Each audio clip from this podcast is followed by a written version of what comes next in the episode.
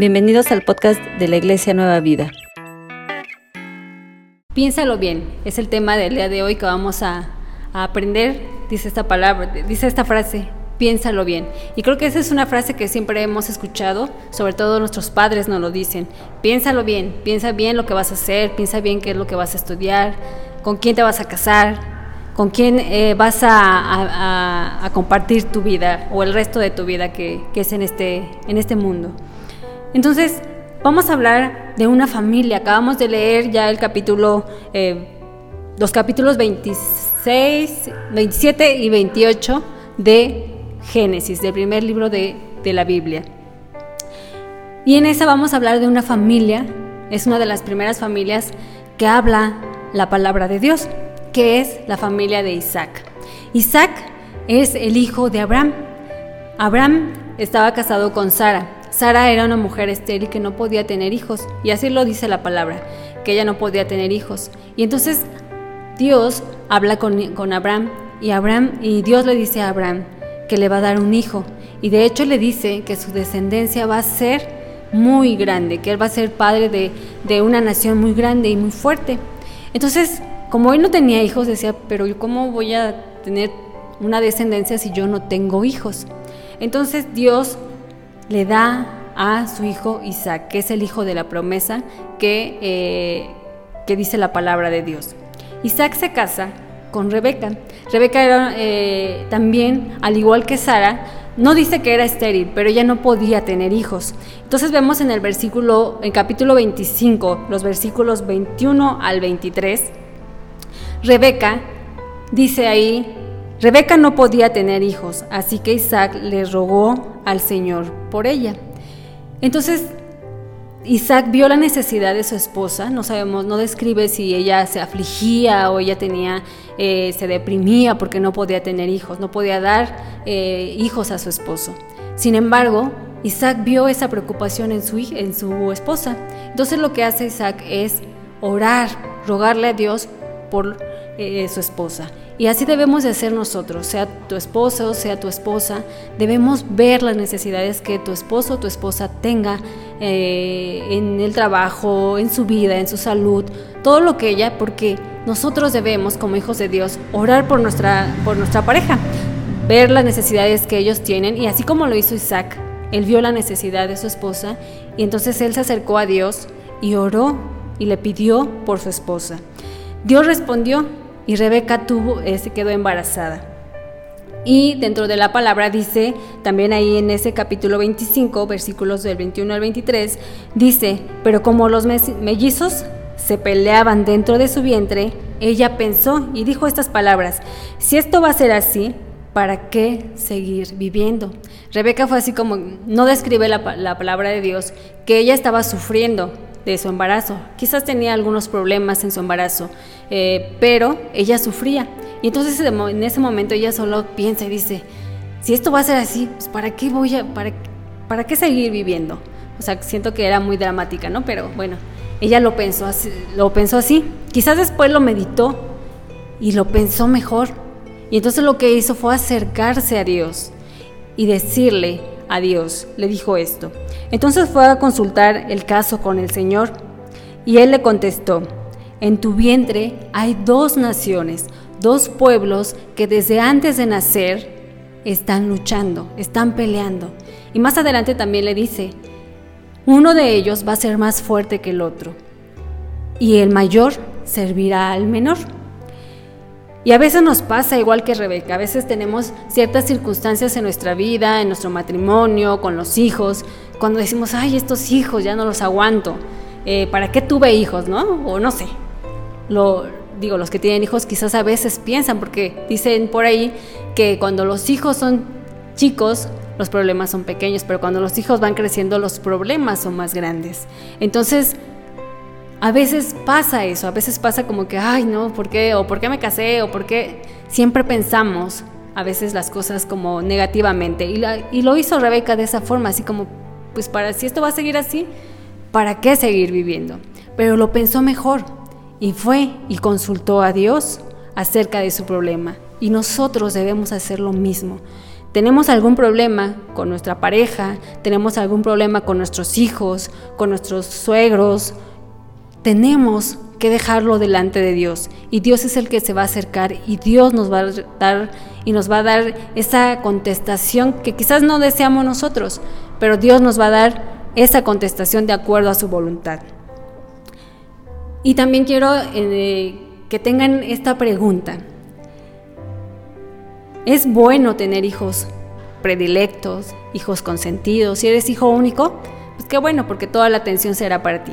Pero si compartes esa, eh, a tus padres con tus otros hermanos, seas hermano mayor o seas hermano menor o el sándwich, a veces, como hijos, pensamos que nuestros padres tienen hijos predilectos. Y esto les pasó a Rebeca y a Isaac. Isaac quizás él tenía su hijo predilecto que era Esaú. Esaú fue el hijo mayor. Él nació, aunque ellos venían en, eh, en un mismo embarazo, ellos, primero nació Esaú y en segundo lugar, o después nació este Jacob. Esaú tenía una diferencia. Esaú era eh, un hombre muy peludo, o sea, era muy velludo de su, de su cuerpo. Isaac no, ah, y Jacob no. Jacob era como pues, los mexicanos, que no tienen mucho vello en su cuerpo, son lampiños. Entonces, esa era la diferencia, por eso ellos no eran, no eran idénticos, no eran gemelos, eran mellizos. Y cada uno de sus padres tenía a su hijo predilecto. Isaac tenía a Esaú. Quizás él porque era el hijo mayor, era el hijo primogénito. Entonces todo era para Esaú.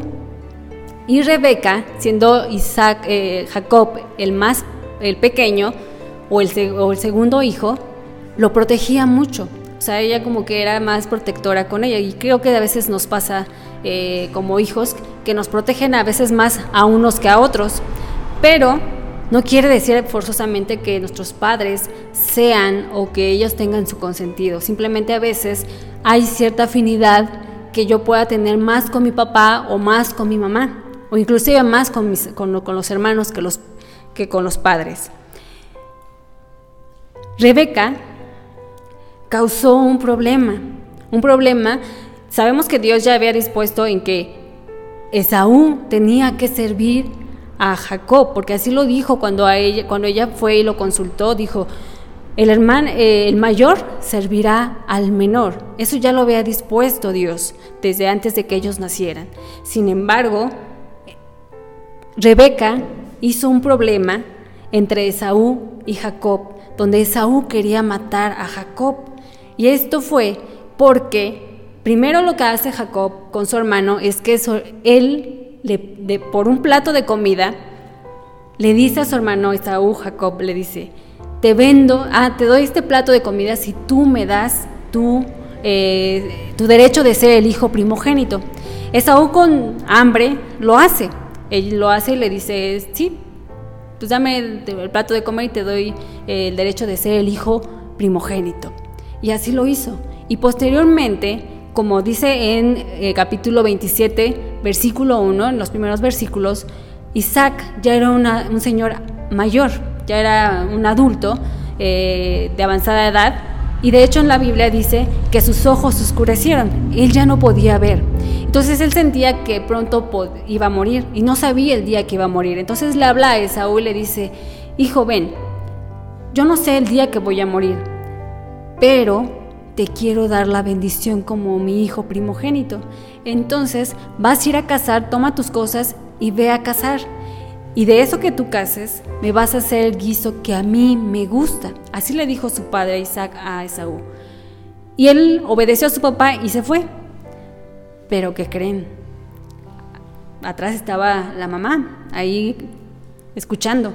Entonces ella va y le cuenta el chisme a Jacob y le dice, oye, ¿qué crees Jacob? Que tu padre le va a dar eh, la bendición como hijo primogénito a Isaú. Pero lo que vamos a hacer tú y yo es que tú vas a ir y me vas a traer dos cabritos y yo los voy a hacer para que tú comas con tu padre y a ti te dé la bendición. Pero todavía Jacob le dice, oye mamá, pero ¿y si mi padre se da cuenta? Si él me dice o me quiere tocar, y se da cuenta que yo no soy Esaú, soy Jacob, no me va a bendecir, me va a maldecir. Y entonces Rebeca le, dice a Jacob, no te preocupes, hijo, que la, maldición caiga sobre mí. Tú escucha mi voz y haz lo que yo te estoy mandando. Pues ahí va el hijo obediente y hace lo que su madre le dice. Todavía Rebeca va y, toma una vestimenta de su hermano Esaú y con el pelo que, que, le había quitado los cabritos para hacer la comida, se lo pone en los lugares donde no le tapaba la ropa, para que si su padre lo tocara, se diera cuenta que si era Esaú, que no tuviera algún problema con él. Entonces ya Jacob se presenta con su papá, se vamos a, comer para que me des tu bendición. Pero eh, Isaac, aunque no veía, pues escuchaba la voz y entonces le dice que si él era, su, era Esaú y dice, sí papá, soy yo, ¿no? Todavía Jacob todavía le miente a su papá, sí, yo soy Esaú, no te preocupes. Y ya pasan, pero Isaac le dice a su hijo, ven, dame un beso para saber que tú eres Esaú y lo toca. Y en la Biblia dice, dice, voz, voz de Jacob es mano, mano de Esaú es, porque su madre le había puesto ese pelaje de, los cabritos eh, a este Jacob. Entonces su padre no se da cuenta, hace todo lo que tenía que hacer con él, eh, comen y le da la bendición y se va. Posteriormente llega su hermano Esaú y le dice, padre, ya vine y ahora te quiero que vamos a comer para que tú me des tu bendición. Al final se da cuenta que no era su hijo Esaú. Dice, yo ya le di la bendición. Y se dan cuenta que esa bendición se la dio a Jacob, no a Esaú. Inclusive todavía en su enojo de Esaú le dice a su padre, pero no me puedes bendecir y él le dices que ya le di la bendición a tu hermano, pero no te queda acaso una bendición para mí. Entonces dentro de su corazón de Esaú hay rencor por su hermano. Hay rencor, hay odio, que de hecho quiere matarlo. Y lo leemos en el capítulo 28 de Génesis.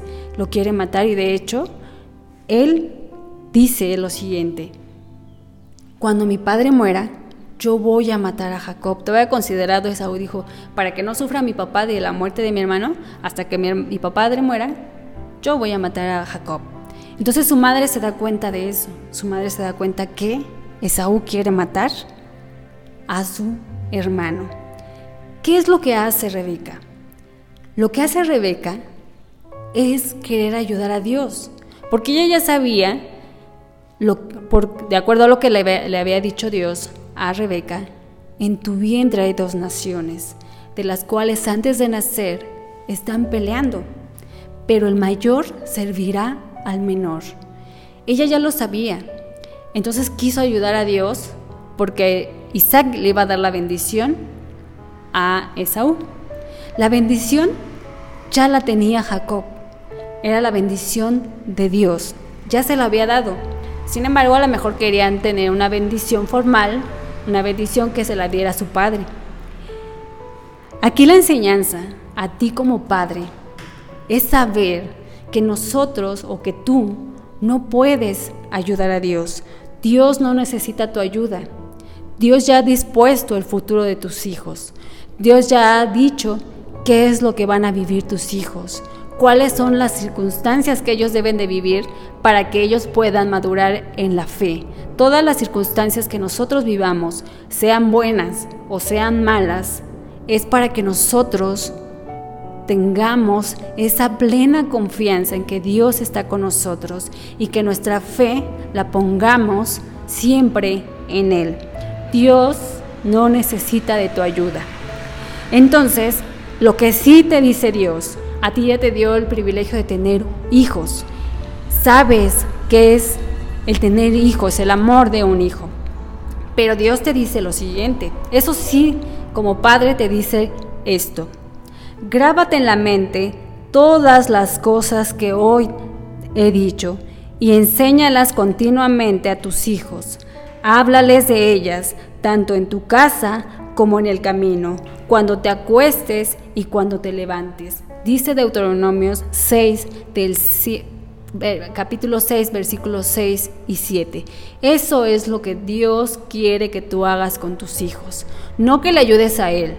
Dios te dio el regalo de ser madre, de ser padre, pero Dios te los da para que tú les hables acerca de Él, les enseñes del amor de Dios.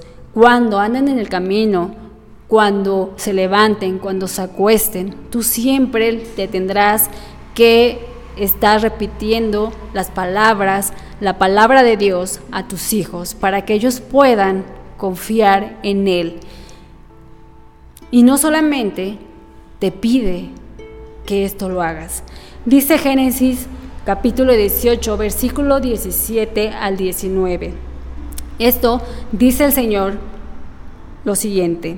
Debo decirle a Abraham lo que, lo que voy a hacer, ya que él va a ser el hombre, el padre de una nación grande y fuerte. Le he prometido decirle por medio de él a todas las naciones del mundo. Yo lo he escogido para que mande a sus hijos y descendientes que obedezcan mis enseñanzas y hagan todo lo bueno y correcto para que yo cumpla todo lo que he prometido. Eso es lo que te dice Dios. Dios te da tus hijos, pero Dios también quiere que tú les enseñes que hagan lo correcto y hagan lo bueno delante de los ojos de Dios, para que Él cumpla lo que ha prometido en su palabra. Eso es lo que te pide Dios a ti como Padre. Y en versículos, en Deuteronomios 6, 5 y 6 dice, Ama al Señor tu Dios con todo tu corazón, con toda tu alma y con todas tus fuerzas. Grábatelo en la mente todas las cosas que yo te he dicho. Eso es lo que te manda Dios, que hagas con tus hijos, que ellos aprendan a amar a Dios antes que a ellos mismos, que ellos amen a Dios. ¿Y por qué les tienes que enseñar esto a tus hijos? Esto es una enseñanza también para los hijos. ¿Qué pasó con Esaú y con Jacob. Dice el capítulo 27, versículo 46 de Génesis. Luego Rebeca le dijo a Isaac, estoy cansada de la vida, de la vida por culpa de estas hititas con las que Saúl se casó. Si Jacob se casa con una hitita con e, como estas, de las que viven aquí en Canaán, vale más que me muera. Eso dice Rebeca. Rebeca dijo, ya estoy harta de las mujeres de Saúl, mujeres paganas que no hacen caso de las cosas de Dios. Quizás Esaú tenía muchos problemas con sus, con sus esposos. O sea, Esaú no solamente se casó con una, se casó con dos. O sea, eran, no solo había un problema, había dos problemas en la vida de Esaú. Entonces esa eh, Rebeca dijo, ya estoy fastidiada de estas. Imagínense el momento de ya tener ese fastidio. Eh, a lo mejor no, la palabra de Dios dice que es fastidio, pero a lo mejor es la preocupación como, como madre o como padres, ver que tu hijo este, tiene muchos problemas en su matrimonio por la persona que él escogió. Quizás fue una persona, como en el caso de Saúl, que no adoraban a Dios, que no amaban a Dios. Ella le dice esto a Isaac. Sabemos en la historia de, la familia de Isaac, eh, Rebeca toma una decisión correcta de decirle a su esposo, ¿sabes qué? Yo no quiero que este Jacob se case con mujeres de aquí. No quiero, porque si no van a hacer lo mismo, va a estar igual que Esaú. Pero atrás de eso también era porque su hermano Esaú quería matar a Jacob. Entonces había ahí dos cosas. Que se fuera Jacob para que su hermano no lo matara, pero también para que su para que él, Jacob, no se casara con una mujer que no creyera lo mismo que él, que no tuviera la misma fe que tenía él. Dice Proverbios 19:13, un hijo necio hace sufrir a sus padres, como gotera constante es la mujer pendenciera. En la vida de Isaac y en la vida de Rebeca, ya era una gotera constante los problemas que estaba viviendo Esaú con, con su familia o con sus esposas. Entonces eso no querían en la vida para Jacob. De ese error que ellos cometieron a permitir que Esaú se casara con esas mujeres, Rebeca toma esta decisión y se la dice a Isaac. Entonces Isaac dice el versículo 1 eh, y 2 de capítulo 28 de Génesis, y llamó Isaac a Jacob, y le bendijo y le ordenó diciendo, no tomarás mujer de las hijas de Canaán, levántate, ve a Padam Aram, a casa de Betuel, padre de tu madre, y toma allí de entre las hijas de Labán, hermano de tu madre. Aquí el plan de Rebeca, pues funcionó. O sea, sí tomó, Isaac tomó ese consejo y dijo, ok, Jacob, no quiero que te cases con ninguna de estas mujeres. Lo que vas a hacer es irte a la casa de tu, de tu abuelo, de tu tío, y, y, vas a tomar mujer de las hijas de Labán, hermano de tu, de tu madre. Y se fue. Entonces, Dice el, el versículo 3 y 4. Y el Dios Todopoderoso te bendiga, te haga fecundo y te multiplique, para que llegues a ser multitud de pueblos, y te dé también la bendición de Abraham, a ti y a tu descendencia contigo, para que tomes posesión de la tierra de, tu, de tus peregrinajes, la que Dios dio a Abraham. Aquí Isaac no solamente lo bendijo. Aquí ya le da otra bendición, se la da a Isaac, se la da a Jacob. Dice que Dios Todopoderoso te bendiga. Fue una bendición, pero también fue una orden. Dijo, vete para allá, no te cases con estas mujeres y que Dios te dé la bendición que le dio Abraham. Fue una orden también que Isaac le dio a su hijo. Y Jacob, muy obediente a sus padres, se fue. Se fue a donde sus padres le, habían dicho. Entonces Isaac despidió a Jacob y él se fue. La decisión que tú tomes, joven, no tus padres te van a escoger a la persona que va a vivir contigo o con la que tú vas a desear estar el resto de tu vida. No. Así como fue importante cuando tú aceptaste a Jesucristo como tu Salvador, también es importante escoger a una pareja que, que sea de acuerdo a tu fe. Pero no solamente eso, sino que ame a Dios antes que a ti. Una persona que ame a Dios va a ser una persona que te va a dar fortaleza. Una persona que no ama a Dios, que no profesa tu misma fe, no va a ser de esa no va a ser una gran bendición. Todo consejo que, el padre, que, como padres te puedan dar no es malo, siempre te desean lo mejor, por eso te dan consejos, por eso quizás te regañan, te castigan, pero es por el bien tuyo. Solamente, no es para que te vaya mal. Yo creo que ningún padre desea que a sus hijos les vaya mal. Si tus padres desean esto, imagínate cuánto más nuestro Padre Celestial que está en los cielos nos ama y nos protege y quiere que todo lo que vivamos en esta tierra sea bueno, con sus problemas, con ciertas circunstancias que a veces no entendemos. Todo lo que vivamos es de acuerdo a la voluntad de Dios. Entonces, quiero decirte esto. Piénsalo bien, evalúa y observa. Estas tres palabras. Y hay dos ejemplos que te voy a dar a ti joven que están dentro de la Biblia, de dos hombres que escogieron mal a sus esposas. El primero es, bueno, a las mujeres que amaban. El primero es Sansón. Sansón se enamoró de una mujer llamada Dalila, una mujer que tampoco amaba a Dios. Y obviamente al no amar a Dios, pues tampoco amaba a Sansón. Entonces lo que hizo, lo vendió por unas cuantas monedas de plata y lo traicionó. Él amaba a esta mujer, pero ella no amaba a Dios y por consiguiente no amaba a Sansón. Y esa fue su perdición de Sansón. Otro ejemplo es Job. Sabemos que Job es un hombre, o fue un hombre, muy entregado a Dios. Un hombre que hizo muchas cosas para Dios. Oraba por sus hijos, oraba por su, esposa. Pero él perdió todo. Perdió a sus hijos, murieron sus hijos, perdió sus riquezas y enfermó. Todo eso, su mujer le dijo esto. En Job 2.9. Pero su mujer le dijo, ¿todavía te empeñas en seguir siendo bueno?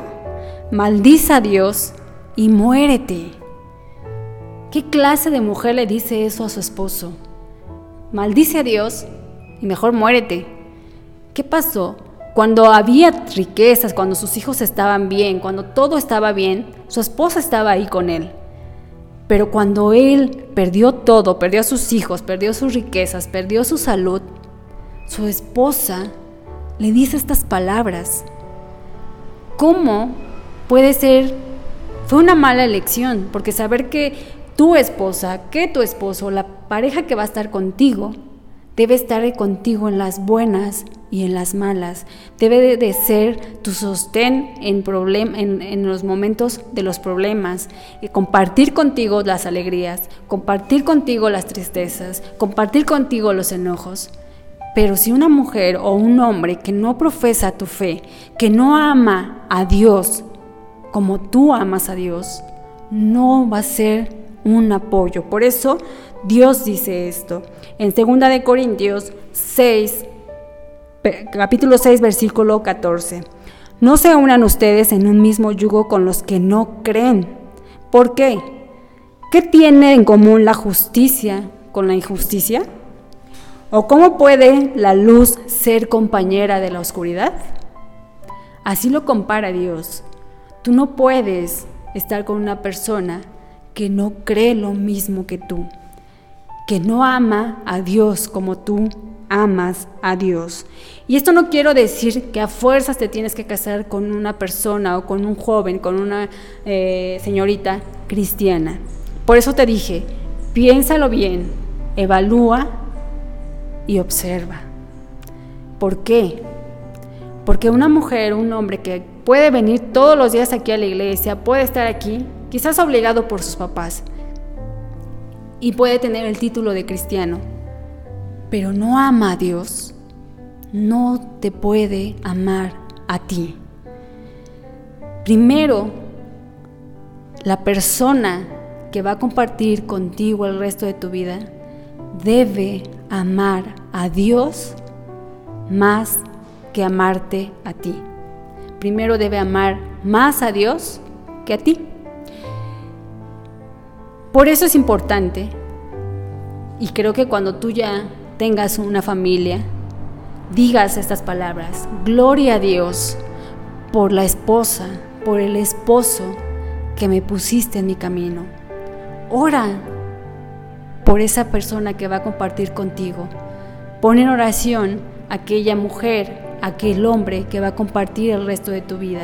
Porque no solamente es compartir el resto de tu vida con esa persona, es, si Dios te da familia, te da hijos, es educarlos, es guiarlos, instruir al niño en su camino, dice la palabra de Dios. Es guiarlos de acuerdo a lo que dice la palabra. Y le vas a repetir de día y de noche estas palabras a tus hijos, que es la palabra de Dios. Que tu palabra y que tú en algunos años digas, gloria a Dios por la esposa, por el esposo que me has dado Dios. Hace tiempo eh, a mi esposo y a mí, bueno, sobre todo a él le decían unos jóvenes, esa palabra de evangelizar. Y ellos tienen esta, eh, eh, esta palabra porque yo no era cristiana, no profesaba la misma fe que mi esposo. Sí conocía de, Dios, pero no profesaba la, la misma fe. Dios tuvo misericordia en mi vida que permitió que yo pudiera conocerlo. Dios tuvo misericordia de mí para que yo pudiera amar a Dios más que a mi esposo. Y yo doy gracias a Dios porque mi esposo ama más a Dios, respeta más a Dios que a mí.